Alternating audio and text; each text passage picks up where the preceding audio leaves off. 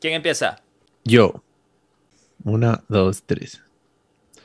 Hola a todos y todas. Yo soy Nelson. Yo soy Guillo. Y estás en donde vive el miedo.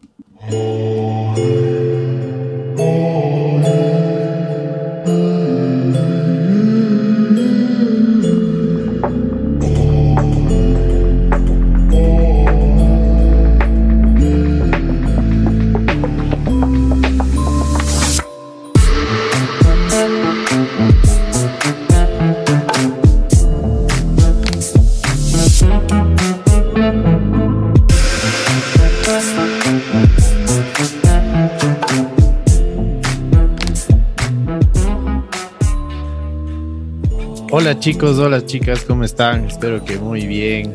Aquí regresando a casa ya hace algún tiempo, eh, regresando a visitar a ver cómo están las cosas por acá. ¿Qué tal, Guillo? ¿Cómo te ha ido? ¿Qué tal esta semana? ¿Cómo te fue? Excelente tu capítulo. Felicitaciones del de las irrupciones y violaciones al hogar. Estuvo muy chévere, te felicito.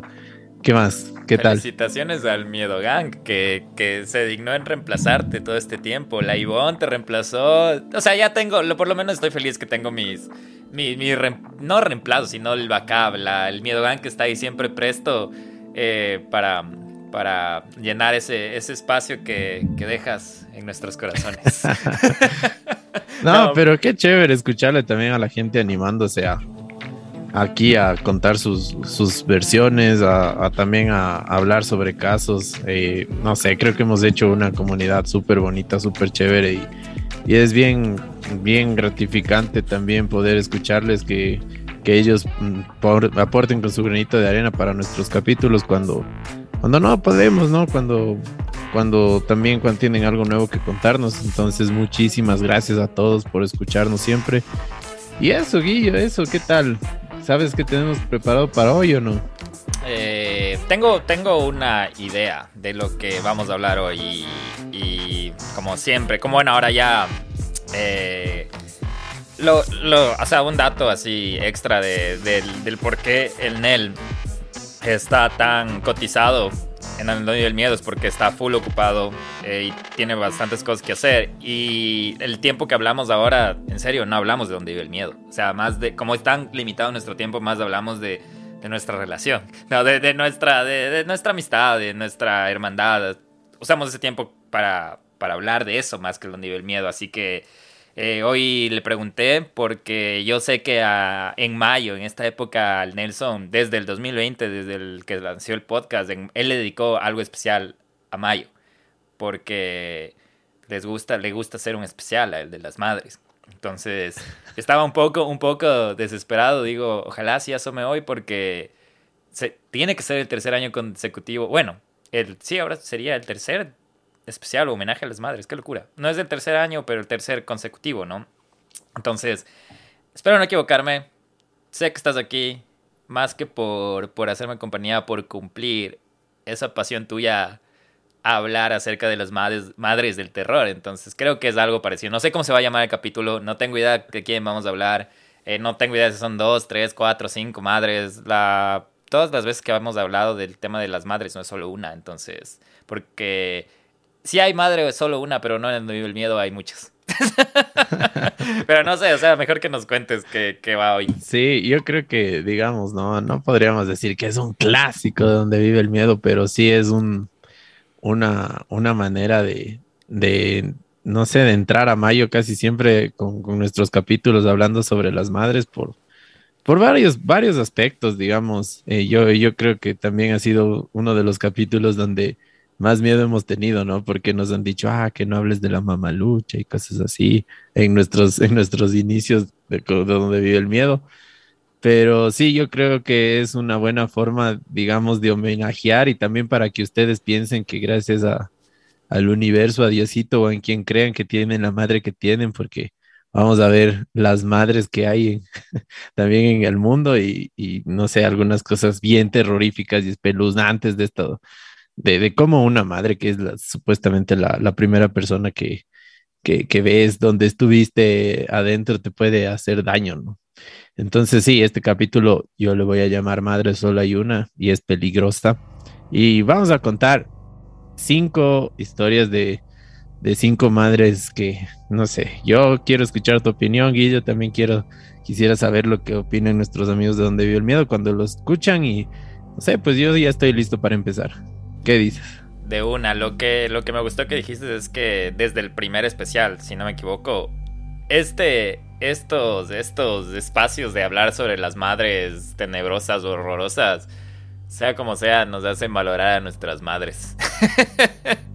Entonces, sí, a lo que acabas de decir me, me, vino a la mente que la última vez que hablamos dijimos, si ven, no se vayan a quejar porque su mamá no les deja salir los viernes en la noche porque, bueno, el Nelson y ya no necesitamos pedir permiso, sino más bien pedir perdón al siguiente día. No, mentira. Pero, mm, pero hay mucha audiencia que están entre los como los 19, 20 que nos escuchan. Entonces, si siguen viviendo con sus padres, respeten a la madre.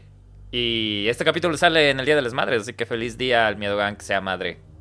Sí, chévere, feliz día igual a todas sus todas las madres que nos escuchan en casa y también a, todas sus mamitas si es que si es que las tienen y si es que no, pues bueno, para que más o menos cachen el, el amor que, que, puede sentir una persona y también a veces incluso hasta el odio, no sé, bueno, vamos a ir viéndolo poco a poco ahí.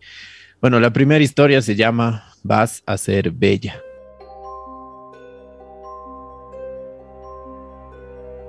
Hasta pronto me largo, le gritó con enojo aquella noche la ex conejita de Playboy Sarah Borsch a su esposo. Pero él no tardó en arrojarla al suelo y arrastrarla por las escaleras mientras le amenazaba con cortarle la cara.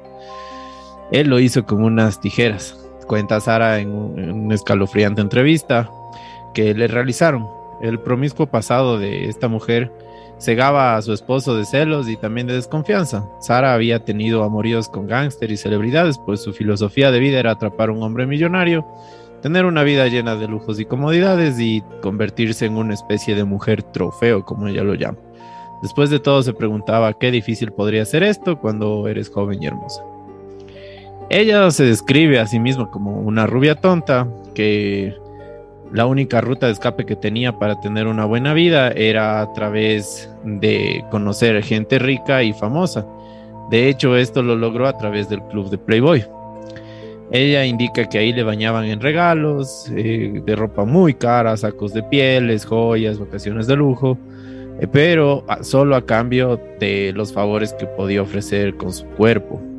Varias personas incluso admiten que ni siquiera les interesaba hablar con ella, sino solamente abusar de ella. Entonces, más o menos así era el pasado de, de Sarah Bursch.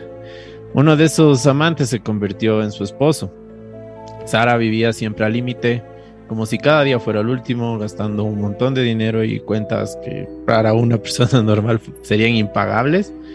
Incluso en Las Vegas, en Miami, en París, en Inglaterra, en Londres, en las principales ciudades del mundo.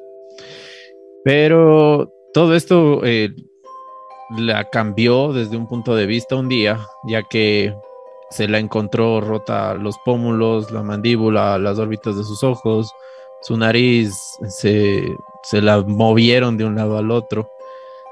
Después de que su esposo lo había golpeado y lo había maltratado. Entonces, prácticamente ella indica que le costó 150 cirugías para volver a tener el rostro bonito que tenía, ya que su esposo la había maltratado horriblemente. Ella indicó que ella se consideraba como una obra de arte, que se exhibía eh, mucho y que trabajaba para ser siempre la mejor. Que esta, esta, esta atroz eh, situación que le pasó en donde quedó su rostro desfigurado, le había hecho sentirse como un monstruo, pero lo único que ella pensaba y lo único que ella motivaba era que cuando era su siguiente operación, porque tenía que arreglar desde algún, como sea, su, rostro. Entonces, eso sí que Sara se empezó a meter directo en este mundo de la belleza. E incluso ella me indicaba que quería ser alguna enfermera o ser cirujana plástica, pero que ya estaba muy adulta como para empezar una carrera en ello. Entonces ya empezó a, tratar de, involucrarse en ese, en ese mundo de las cirugías, ¿no? Ella también, incluso en la entrevista, dice que una de sus primeras cirugías fue a los siete años, cuando se hizo operar una de sus orejas, que decía que no, no, les, no se sentía bien porque era más larga que la otra. A los siete años. Y a los siete años, ajá, y que su punto cumbre de la vanidad fue a los 26, cuando empezó a inyectarse, eh, bueno, varias, a hacerse bastantes procedimientos quirúrgicos, porque no te voy a decir que que sé exactamente cómo, pero hacer, por ejemplo, liposucciones, aumentos de. Todo, todo para mejorar la imagen. De todo. Ya, ya, ya, te cacho. Entonces, ella, una de, sus frases que, indicaba en esta entrevista es que, ¿por qué vivir con un caparazón que no te gusta cuando tienes la chance de, cambiarlo, ¿no? O sea, de que si algo no te gusta, hay cómo, y que la, parte más importante de una persona es cómo se ve a sí misma, porque si no te sientes cómodo como te ves, no vas a estar bien ante la sociedad y ante las cámaras, pero obviamente era por su estilo de vida que ella tenía, ¿no? Yo no lo considero así, pero bueno. ¿Por qué te cuento todo esto, Guillo, este preámbulo antes de, llegar al, al, por qué? Porque también Sara fue madre de tres niñas y en todo este transcurso que estabas comentando. Sí, en todo este transcurso. No, del esposo que dijiste que se iba a casar o que ya se casó. Son sí, se casó. O sea, prácticamente eran de él. O sea, una era de, él, otras dos de otras personas, ¿no? Ok. Pero ella en este transcurso tuvo tres hijas. Y ahí va la parte que a mí me parece, la verdad, escalofriante, así. Ella tuvo una hija a la que la llamó Poppy, que prácticamente era una niña muy alegre, muy feliz, era, siempre estaba rodeada de, cámaras y, todo, ¿no? Como una de las hijas de las celebridades de, de hoy en día que podemos ver ahí en el Instagram y todo eso. Pero uno de los episodios más trastornados que me parece a mí que ella a, la, a esta niña Poppy a los ocho años le regaló un vale para que se pueda hacer una operación de aumento de senos a los 18 y también la estaba incitando para que se haga una abdominoplastia o una liposucción. A esa edad, Guillermo. ¿Qué, te parece? ¿A qué edad dijiste? A los ocho años. A los ocho años. Sí, a su hija. Yo pensé que dijiste a los 18 y iba a decir, bueno, suena, suena un poco a Colombia, ¿no? En los 15 años creo que en Colombia piden en la quinceañera la, la operación de, de lo que sea. Ocho años. Qué estupendo o sea, era una niña. Además, dice que estaba ella siempre en el ojo del huracán porque ante los medios indicaba que quería que su hija siga clases de pole dance y que también se vista con una ropa muy provocativa para esa edad. Bueno, yo en ese punto de vista no, no quisiera, digamos, opinar mal porque la verdad el pole dance yo he visto, me parece un deporte muy exigente como deporte o como desde el punto de vista artístico se podría decir, pero no sé si tal vez eh, sea lo que una niña de 8 años quería hacer, ¿no? Y bueno, ella por, este punto de vista estuvo en el, en el, ojo del huracán, porque digamos que esto sucedió en los años 90 más o menos, entonces ya te imaginarás eh, con, con, todo el machismo que había en esa época y todo, eh, lo controversial que fue. Pero siempre ella decía que no quiere que, que su hija sea una bailarina de, de dance, sino que más bien era porque a ella le gustaba ver lo que su mamá hacía, cómo practicaba, porque a la final es un ejercicio muy sano también y también tonifica bastante los músculos, entonces me imagino que la niña le veía y quería hacerlo, repetir lo que hacía su mamá, ¿no?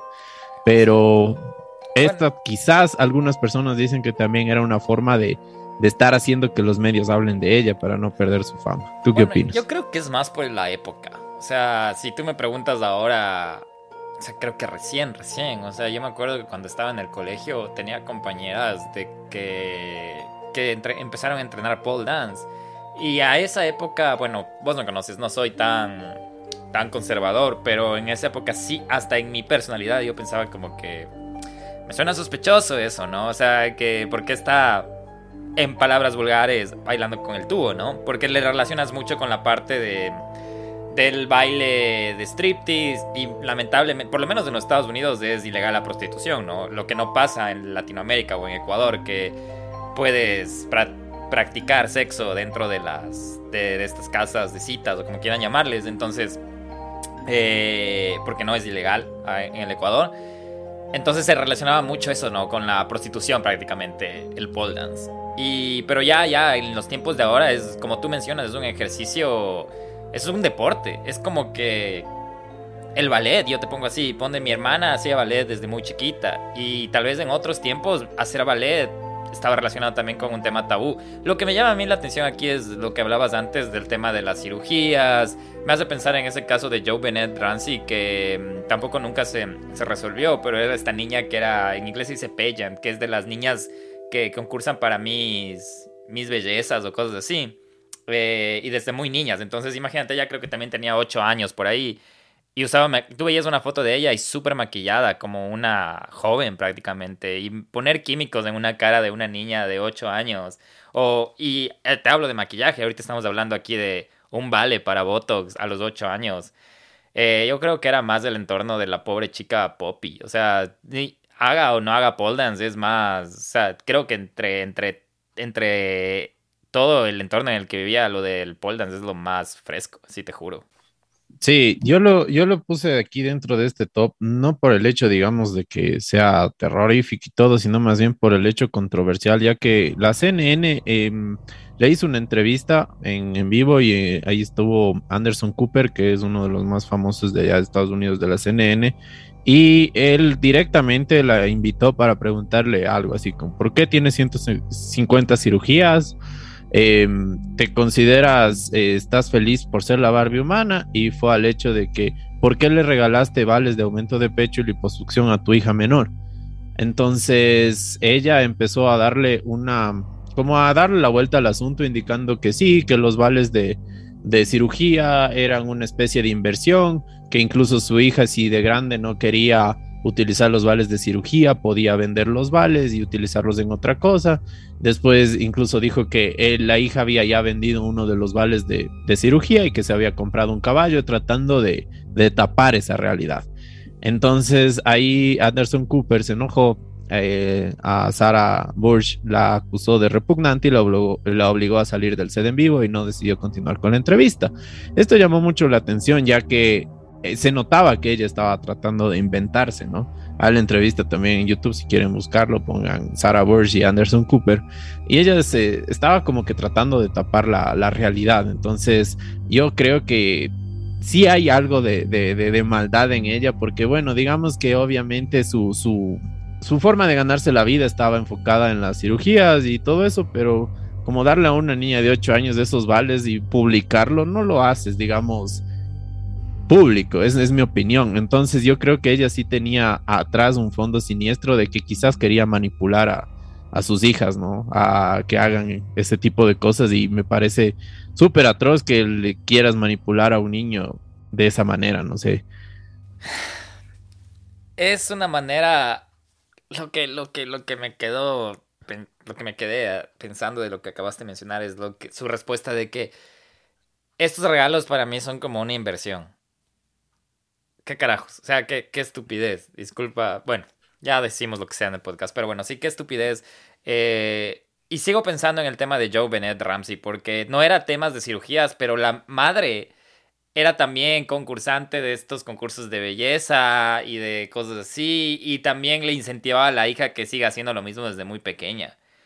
Y esto está un poco más radical, porque, bueno, les da sus razones porque tal vez ella se ganaba así la vida, pero mm, empezar como influenciar a una, a una niña de 8 años que no sabe todavía lo que está bien o lo que está mal y más que todo, ¿cómo reaccionarán todas estas cosas en un cuerpo? No, sé, sí me parece súper, como tú dices, eh, no sé si lo haría con Controversial. Sí, pero no sé si la mamá lo haría con maldad o solo su interés de que ella, la hija, también sea como que siga sus propios pasos, le cegaba del hecho de que estaba haciendo, estaba actuando con crueldad.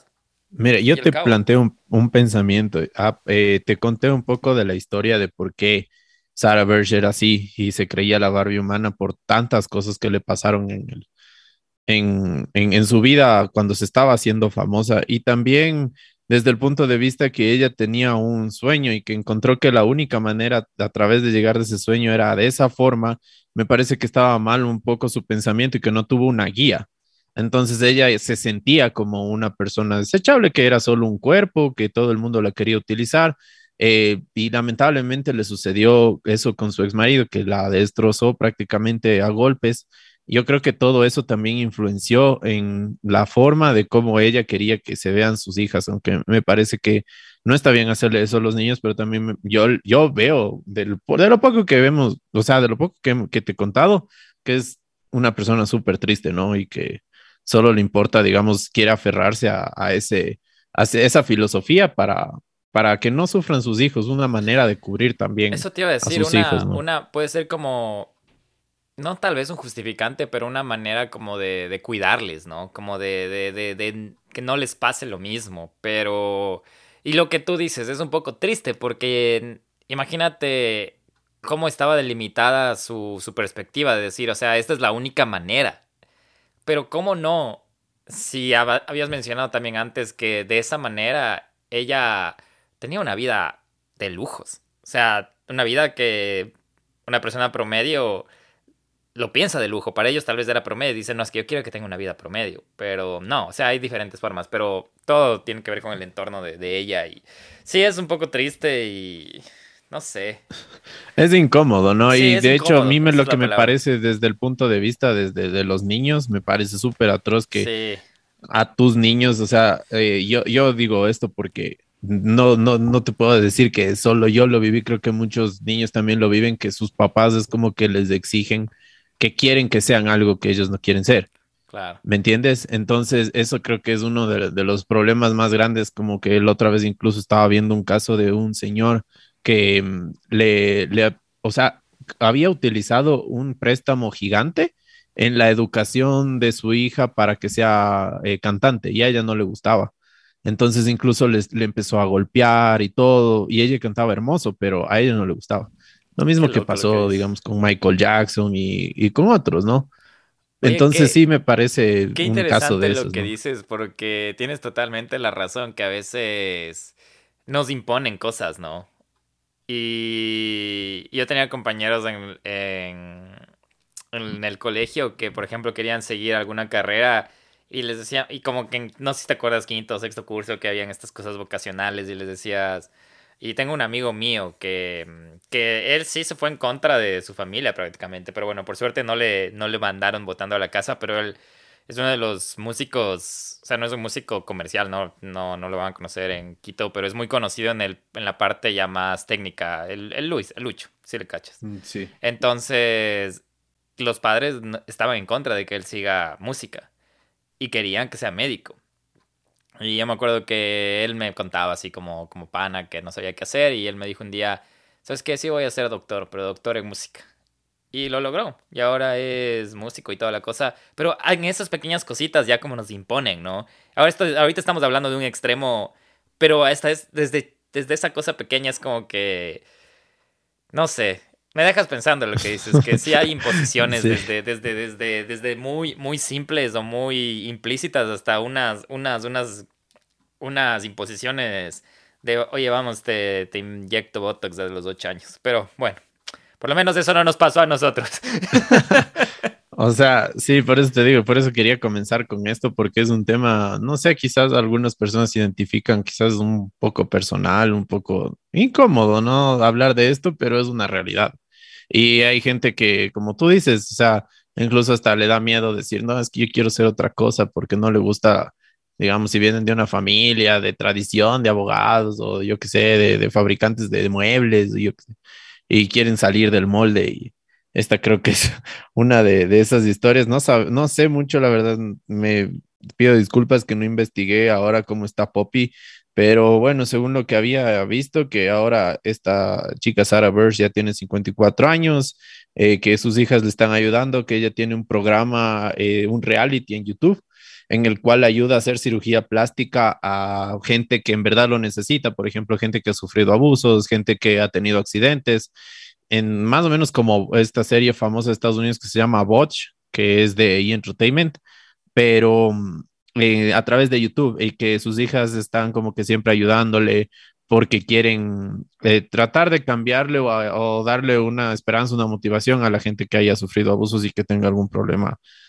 mm, como decírtelo, no, no sé, o sea, como que no esté contento con su físico. Entonces, eh, eso, eso, y yo, esta era la, la, cinco y así vamos entrando a, a la siguiente historia. Antes de que continúe, solo déjame decir que a ti te encanta poner fotos en tus guiones y ahorita le estoy viendo a la famosísima y vamos a publicar, como saben, en Instagram. Y no sabía que seguía vigente Nelson, pero que estaría en el mundo del entretenimiento, pero bueno, eh, sigamos. Ah, me tomar agua. Sí, dale. Qué loco, eh. La siguiente historia se llama Lo siento, bebé, duerme. Lo siento, bebé. Sí, en eso pensé.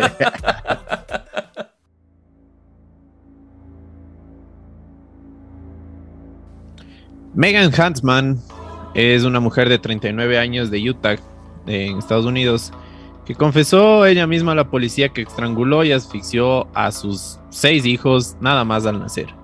Los envolvió en toallas o camisetas, los introdujo en cajas de cartón y cajas de zapatos y las escondió en su garaje, donde fueron encontrados un fin de semana. Huntsman eh, se encuentra detenida tras el macabro hallazgo. Ha negado haber matado a un séptimo bebé que se encontró, cuyo cuerpo también apareció junto al resto, asegurando que este nació muerto. Según los datos de las declaraciones que recoge el diario de Salt Lake eh, Tribune, pero sí se encontraron eh, hallazgos en que ella lo asfixió.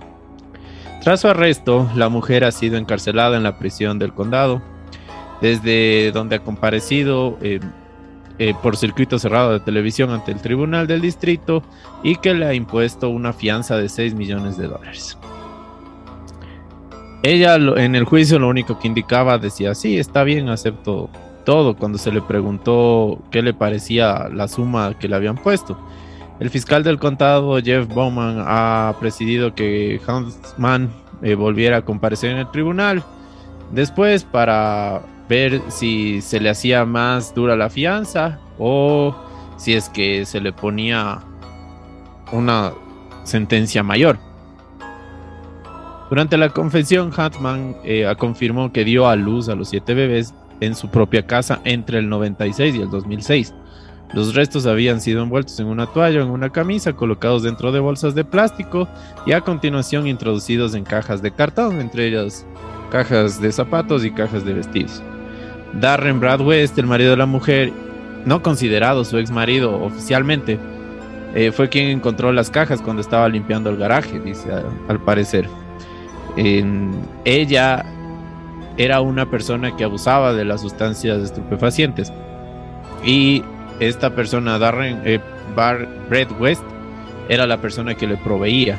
Al parecer ella siempre pasaba como en un estado de trance, ¿no? Y él la visitaba cada, cada cierto tiempo, cada ciertos meses, no, no es que siempre pasaba ahí con ella.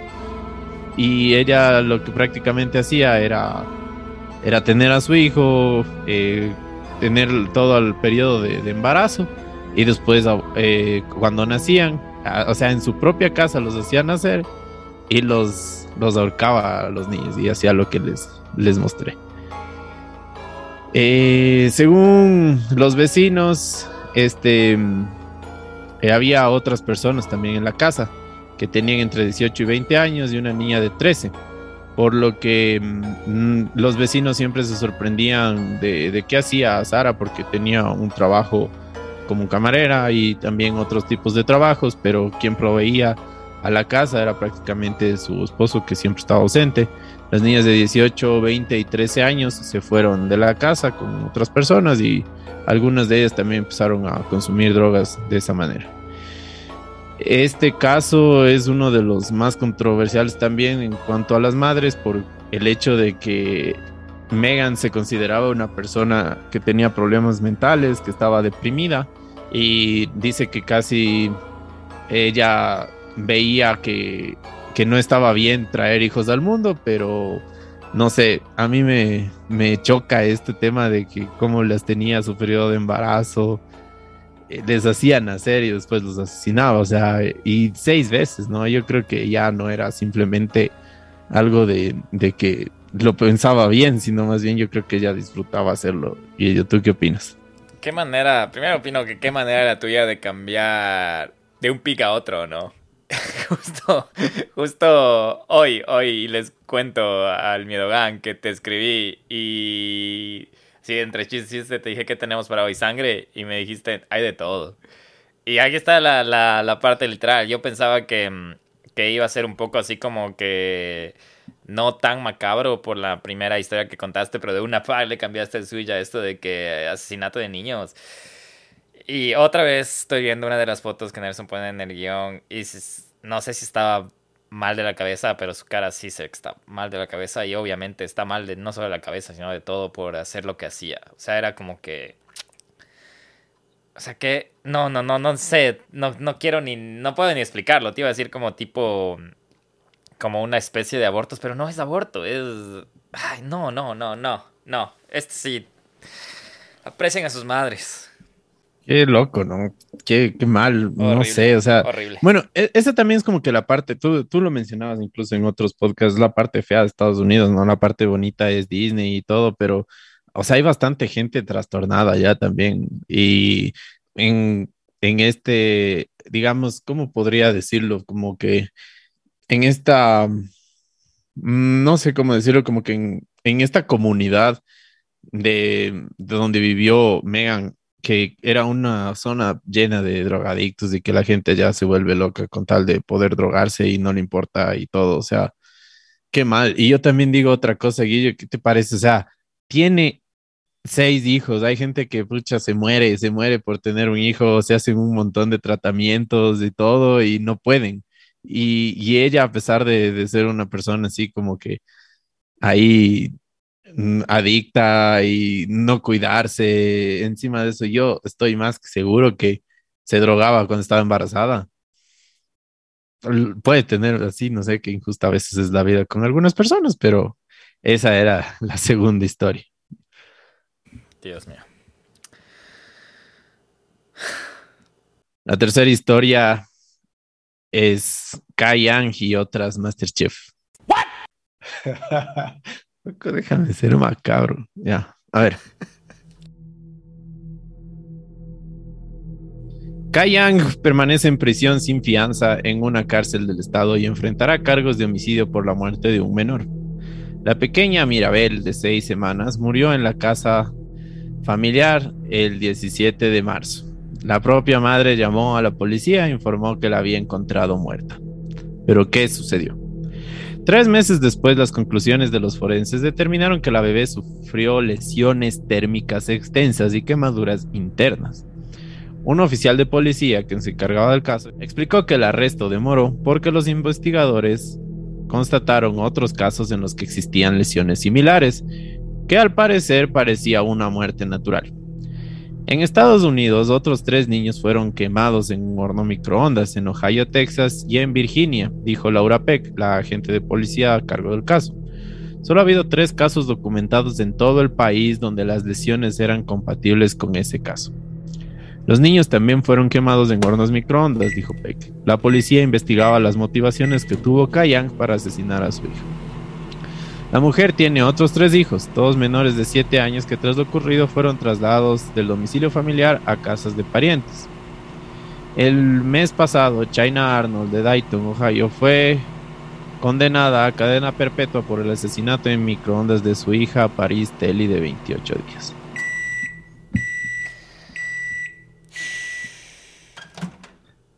Yo, yo no sé más o menos, a ver, el, caso de Kai Yang y también de estas otras personas, aunque suene macabro, aunque suene macabro, me parece que es muy estudiado por parte de esas personas porque yo estaba leyendo un poco de los expedientes forenses y es como que encontraron a la niña así como la ves, o sea, tú le ves con alguna lesión o algo en el cuerpo, no tenía nada. pero cuando les hicieron la autopsia... Si no me cuentas, ni sé que está. O sea, yo... La, la foto estaba antes de lo que vas a contar y dije no, o sea, en esa foto el bebé está ya. Sí, ya está muerto. O sea, está normal. Tú le ves prácticamente normal. Parece que está dormido, pero al meterle al horno microondas por dentro, el bebé está completamente mal, deteriorado y todo. Entonces, debido a las, a las lesiones térmicas internas que tenía los menores, porque dije los, no es que solo un caso, hubo varios casos. Este.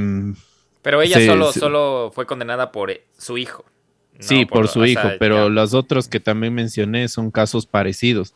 Y de hecho, incluso, o sea, e, esto, esto como que en más o menos en, en los 2000 eh, se tornó incluso una historia de Reddit, porque decía que el, había personas que habían salido de la policía, que habían hecho esto y que la policía no había encontrado la razón de la, de la, de la muerte de los, de los menores. Entonces, eh, date cuenta que quizás hubo gente que, ya lo hizo y que no es tan fácil de determinar cómo una persona, un, bebé falleció debido a que no, prácticamente no se le ve nada, pues, o sea, es mi, hondo microondas, no sé, no sé cómo explicarles. El problema es que yo tengo la mente bien gráfica y solo imaginarme, no, no quiero ni imaginarme. Es, o sea, imagínate qué tan chiquito era para entrar a un horno microondas y tener el nervio de hacer eso. No, no, no. No, no, no. No. No. Horrible. Horrible. Literalmente, ¿para qué? O sea, no sé. Vamos con la penúltima historia. La llena de Querétaro.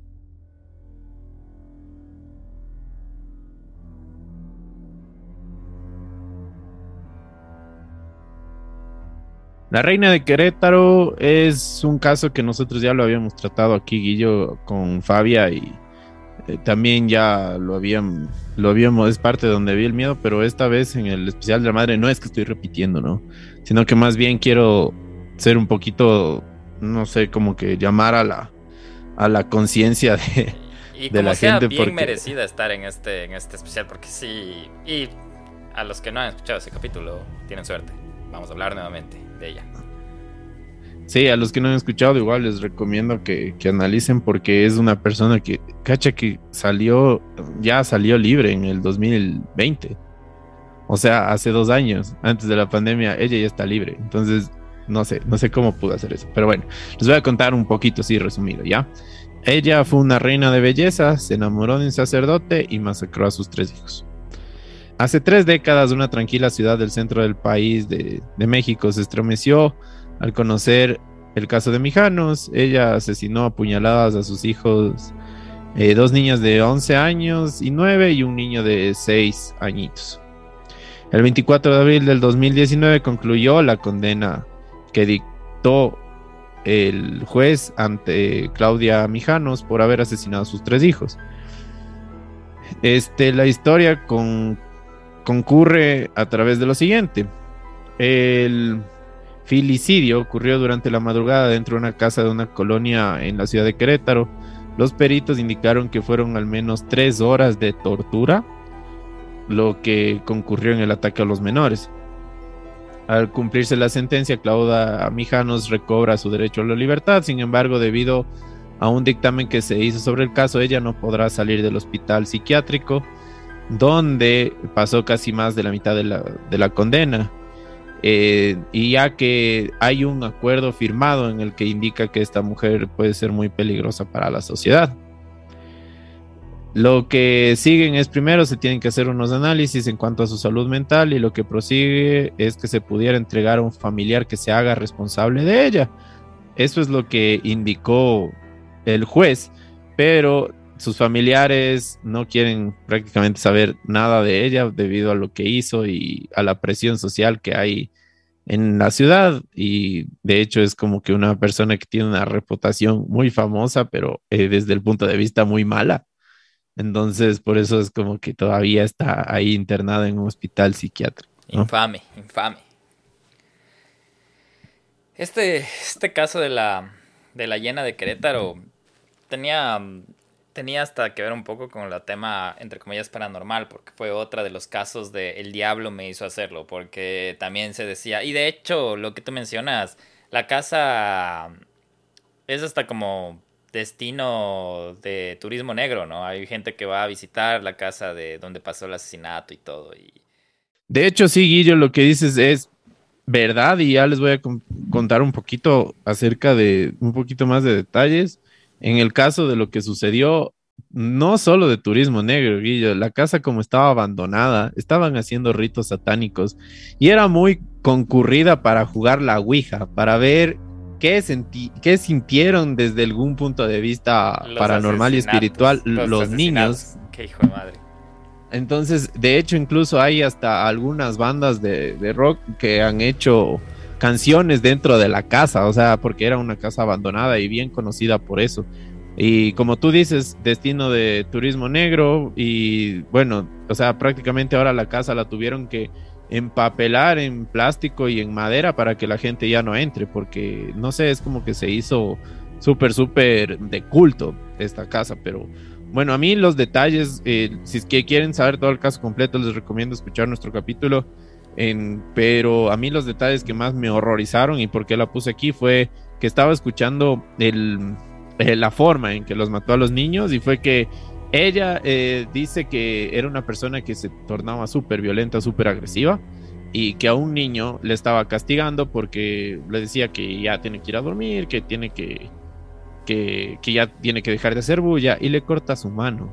o sea, le corta la mano y lo deja que se muera así desangrado. Y todos los hermanos viendo, ¿no? O sea, obviamente los hermanos se levantaron, se asustaron de los ruidos y después les empezó a apuñalar y a desmembrar algunos. O sea, un festival de sangre maligno, horrible ahí. Y el hecho de que, de que ella se haya tratado de justificar con esto indica lo, mal que estaba de su cabeza, que tenía una depresión profunda debido a que ella estaba enamorada de un padre. Y este padre también estaba enamorado de ella, un, cura, un sacerdote. Entonces, el eh, ella sabía que prácticamente ese amor no era religiosamente posible, digamos, por, por todos los votos que hacen los curas y todo. Y, decidió como que también entrar al, ocultismo, a, leer acerca del demonio, de qué le va a hacer el demonio, si es que ella sigue con ese tipo de relaciones. Y pues bueno, o sea, e, ella empezó a, decir que, que, sí veía cosas, que veía demonios, veía ángeles que le decían que, haga cosas malas.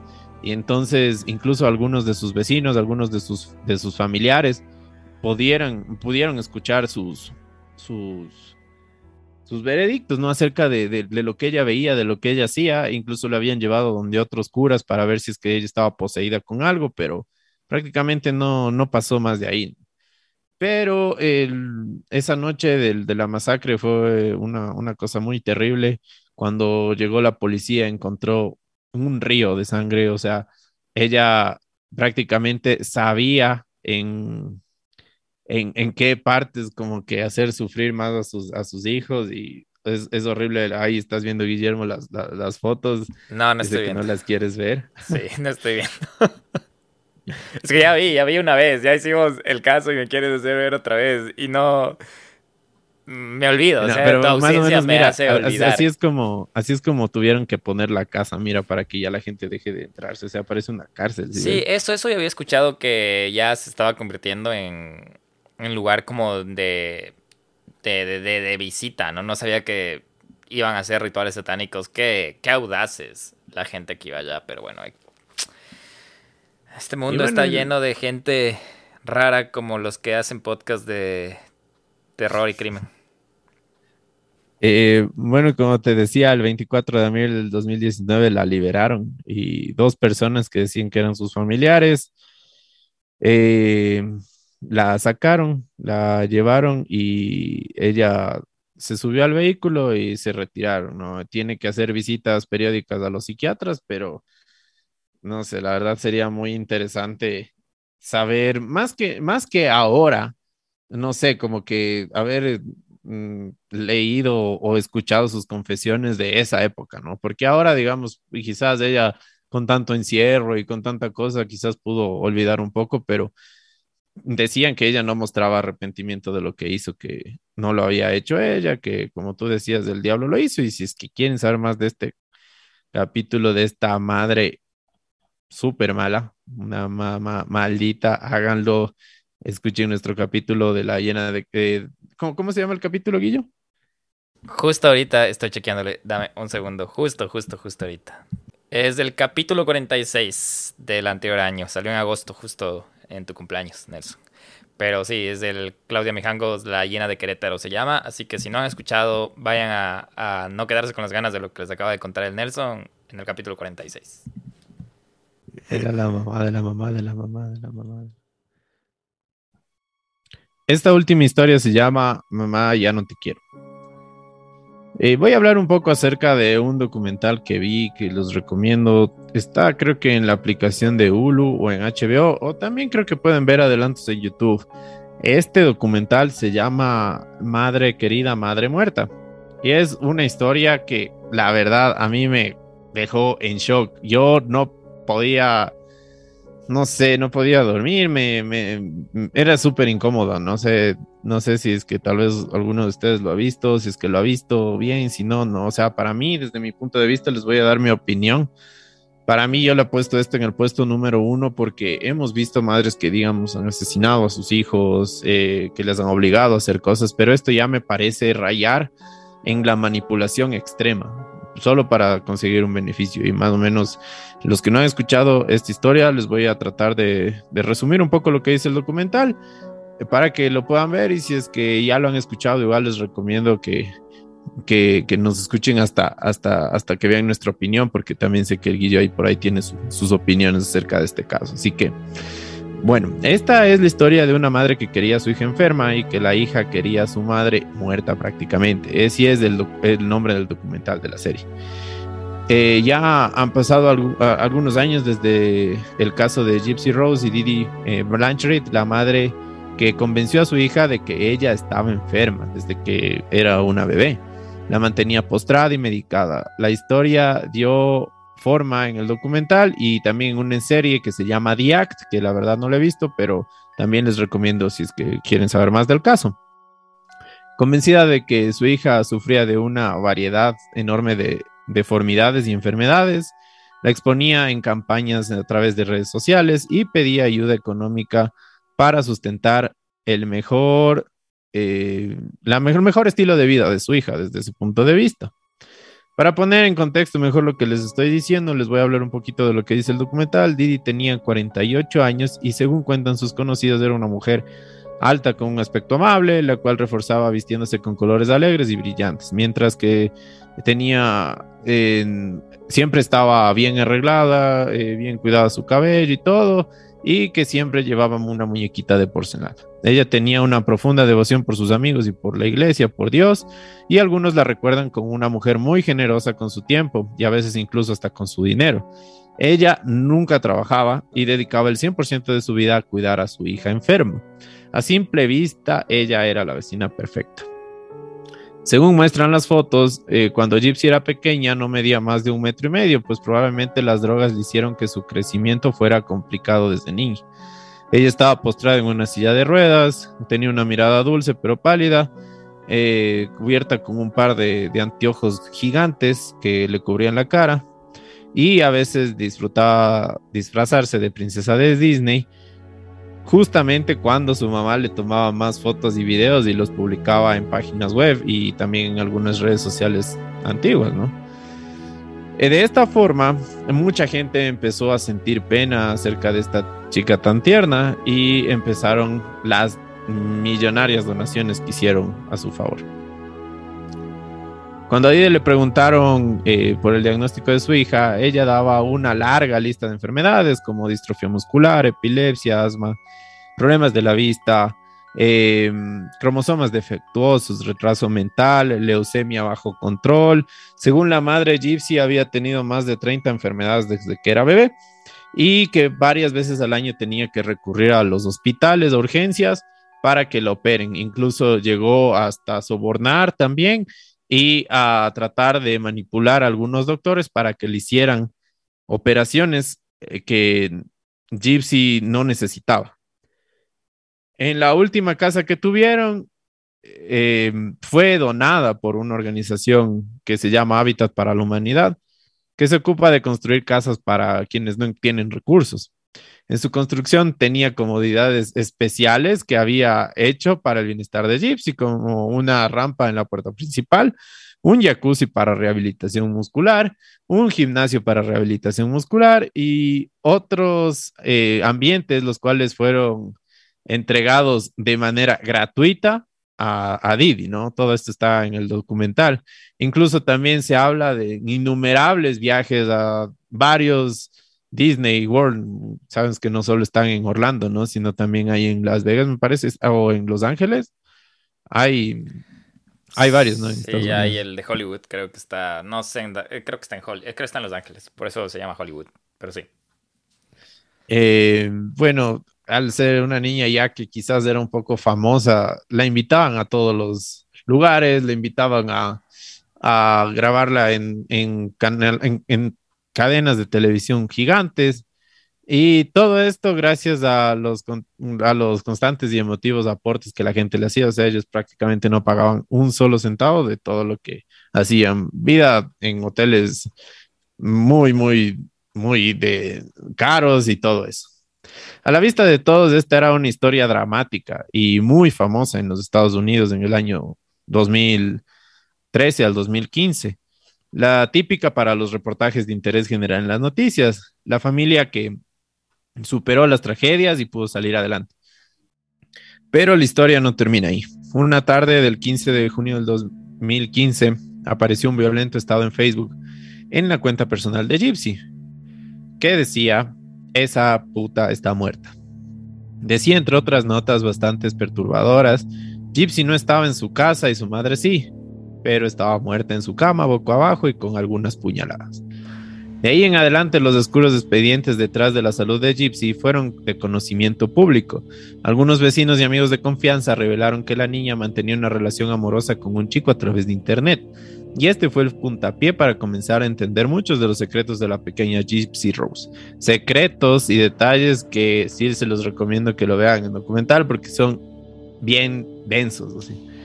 También en el documental hay entrevistas exclusivas a la familia, algunos de los cuales nunca tuvieron la idea de, cosas que Didi hizo durante muchos años eh, por este tipo de abuso a su hija, ¿no? que prácticamente le cambió la forma física y la manipuló y la trastornó mentalmente de por vida. Y que quizás nadie hubiera sospechado si no hubiera sido porque Gypsy se empezó a tornar un poco rebelde en, su ya en su madurez, porque prácticamente incluso le había mentido que ella era menor. Cuando ella tenía 18 años le había dicho que ella tiene 13. Y eh, la niña se lo creyó, o sea, imagínate todo el tiempo drogada, todo el tiempo manipulada, incluso le hacían operar.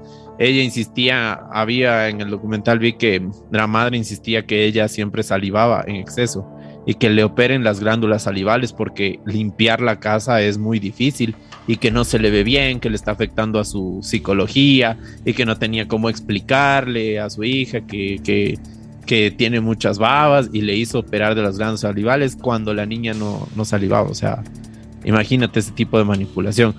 Pero bueno, dentro de este caso también se puede analizar lo que es el síndrome de Munchausen, que es una enfermedad en la que los padres, padrastros, tutores, cuidadores, incluso algunos maestros llegan a inventar o provocar síntomas de enfermedades en niños y niñas. Algunos lo relacionan con la manipulación a los más vulnerables. Bueno, en fin, como les decía, esta historia, al menos para mí, es una de las más oscuras. Yo le he puesto como en el número uno porque es muy incómoda de ver desde el punto de vista en que te hace pensar que, a ver, hay personas, hay madres que pueden acabar con tu vida literalmente, ¿no? O sea, asesinándote. Y hay otras madres que pueden acabar con tu vida manipulándote de esta manera, ¿no? El, su hija la terminó asesinando a su mamá. Eh, Gypsy está pagando su, condena de 10 años en la cárcel. Dice que no se siente contenta eh, con lo que con lo que ha hecho, pero que más descontenta está con todo lo que se hizo le hizo su madre y se dio cuenta a través de esta persona que fue su novio que lo conoció en internet. Eh, que obviamente van a ver si es que logran en el documental que esta persona tampoco es que era una persona buena, pero como que sí le ayudó a sacudirse a Gypsy, ¿no? Y pues bueno, en todo es, es, un, es una un, documental súper loco, así que tiene de todo. Eh, a mí me parece que sí deberían hacer como que una película así, bien hijo de madres. Y también está la, la, miniserie que se llama The Act. No sé la verdad en qué, en qué aplicación ni, ni en dónde están dando, pero si quieren buscarla, igual ahí nos pueden contar acerca de este caso. Y pues no sé, a mí la verdad me, me sorprendió, me, me, removió el corazón, me dio una pena, me daba ganas de llorar, me daba, tenía iras en contra de su mamá. Qué, qué viveza, ¿no? Qué zapada de coger y, y utilizarle a su hija para, poder conseguir una casa, para poder conseguir viajes, para poder hacerse un jacuzzi terapéutico, un gimnasio terapéutico, tener eh, incluso terapias con, con, caballos que me han dicho que en Estados Unidos son carísimas, o sea, y, un montón de donaciones, ¿no? No sé. ¿Qué te parece, Guillo? ¿Crees que está bien en el puesto ah, número uno o no? Sí, sí, o sea, que terminar con esto es... Y mientras empezabas, empezabas a hablar, yo estaba haciéndote como que señas y todo porque eh, me parece súper coincidencial que yo justo ayer estaba mm, en YouTube, porque estoy suscrito a canales en los que hacen como que tops y, justo, justo, justo le pusieron en el top 1 a este caso, pero hablaron muy, muy, muy poquito. O sea, lo que no sabía que había un documental, no sabía que, que había tantas miniseries o cosas así acerca de este caso. Pero como tú, en lo poco, era una, un una sinopsis de dos minutos que, era en el, video que hablaban de este caso. Y súper audaz la mamá también. O sea que. Audaz y una hija de. De lo que ya saben, porque.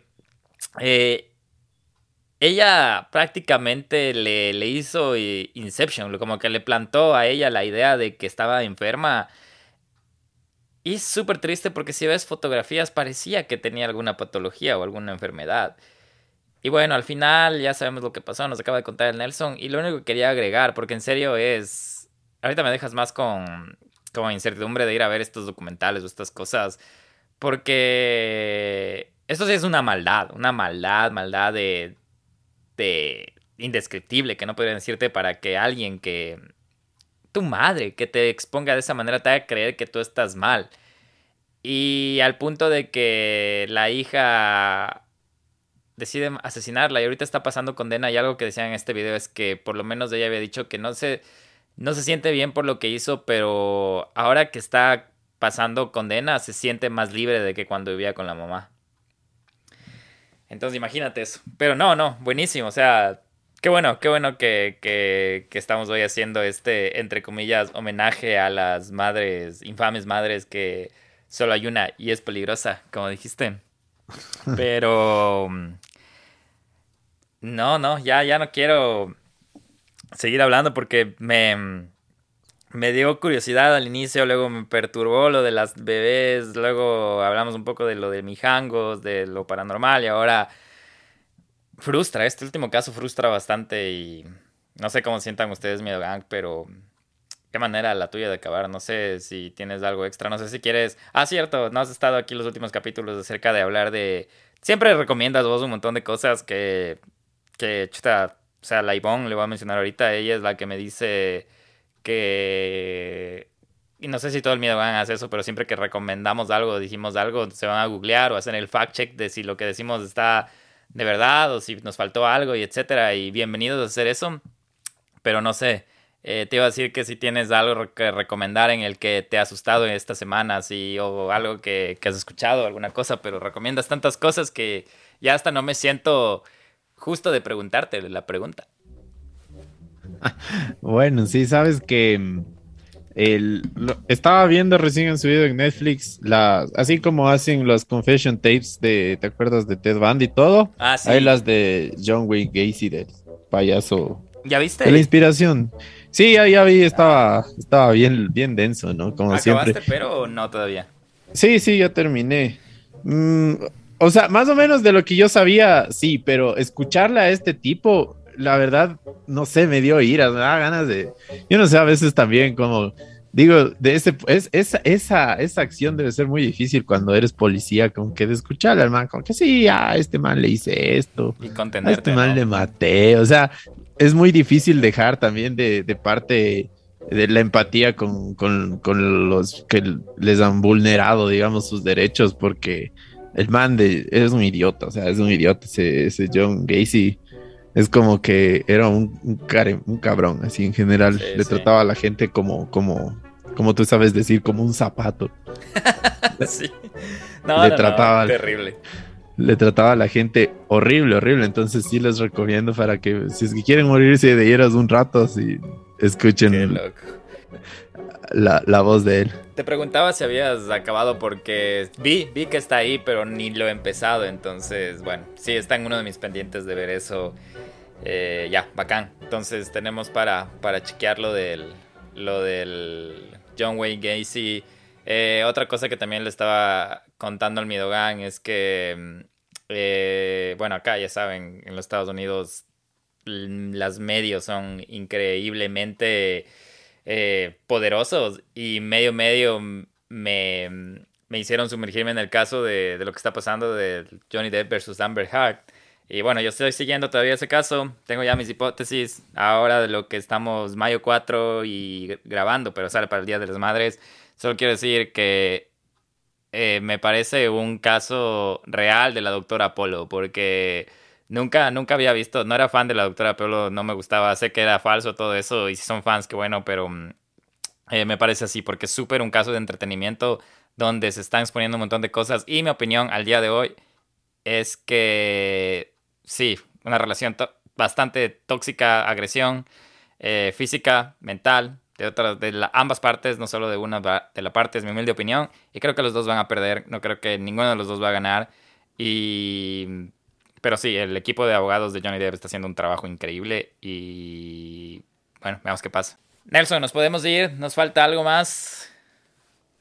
No, yo creo que sí, con eso. Yo, hay muchas cosas, hay muchas películas, hay muchos libros, hay muchas historias acerca de, de cuán malas pueden ser las madres, pero también podemos ver el lado positivo de que la gente que, que, que quizás su madre le ha apoyado, que quizás es su pilar fundamental, yo creo que es una, una buena fecha para poder felicitarlas, para poder recordar que siempre se puede contar con, con esa parte tan fundamental en la familia. Hay muchas madres también que han salido adelante por su cuenta, que la verdad son unas valientes, son unas guerreras y que, bueno, eso a la, a la gente que nos está escuchando, les mandamos un montón de saludos.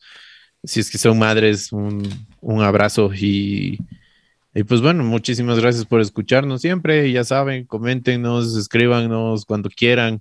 Eh, si es que quieren, escriban para que se unan al, al chat del Miedo Gang, en donde a ah, veces subimos cosas interesantes, cosas chéveres de TikTok, de, de, de, Instagram, que quizás no las podemos compartir siempre a través de nuestros canales de difusión, pero ahí es el, el, momento, igual si quieren contar sus historias de terror y miedo son siempre bienvenidas. Ahí se puede hablar de, de todo y, y, sin censura, así que eso chicos, muchísimas gracias por escucharnos, gracias Guillo por aceptarme de nuevo en esta casa. Aceptarme, siempre estás, la puerta está abierta, vos eres el, el, ocupado. Pero no, sí, sí, una vez más, eh, aprecien a sus madres, feliz Día de las Madres, como ya dijo el Nelson. Eh, si están escuchando esto este día que no sea, este, este capítulo, un día que no sea de las madres, igual, feliz día de lo que estén haciendo. Eh, lo que dijiste, Nelson, sí, de, del chat, igual, eh, está el link en la bio, ya saben, en el Instagram de arroba donde vive el miedo, donde nos pueden escribir, nos pueden sugerir cosas, pueden hacer lo que quieran ahí. Y ahorita estamos justo del chat que hablaste, del miedo chat, 69 personas y hablamos ahí de, de videos, de cosas, ahí a veces se ponen locos, pero si quieren unirse igual bienvenidos. Historias de terror, han estado escribiendo el Miedo Gang, que extrañan el paranormal. Todo depende de que ustedes envíen historias, así que envíen las historias, nos escriben, nos pueden pasar. Después que nos escriben, les damos el contacto de WhatsApp. Si nos quieren mandar un audio vía WhatsApp, si quieren hacerlo vía correo, también les damos todos los datos ahí. También está por por planearse una fogata virtual, porque esa es la manera en la que en las historias. Eh, no sabemos cuándo, pero estén atentos a eso. Nada más tengo que decirles yo de mi parte. Gracias, Nelson. Que tengan todos una bella semana y ya nos estamos escuchando pronto. Posiblemente, ojalá, en un paranormal. Si no, en un clásico. Si no, en un countdown. Si no, en crimen. Pero hay un montón para el miedo. De mi parte, eso. Nos vemos, Nelson. Bello tenerte. Chao. Muchas gracias a todos. Ya nos vemos. Chao. Un abrazote.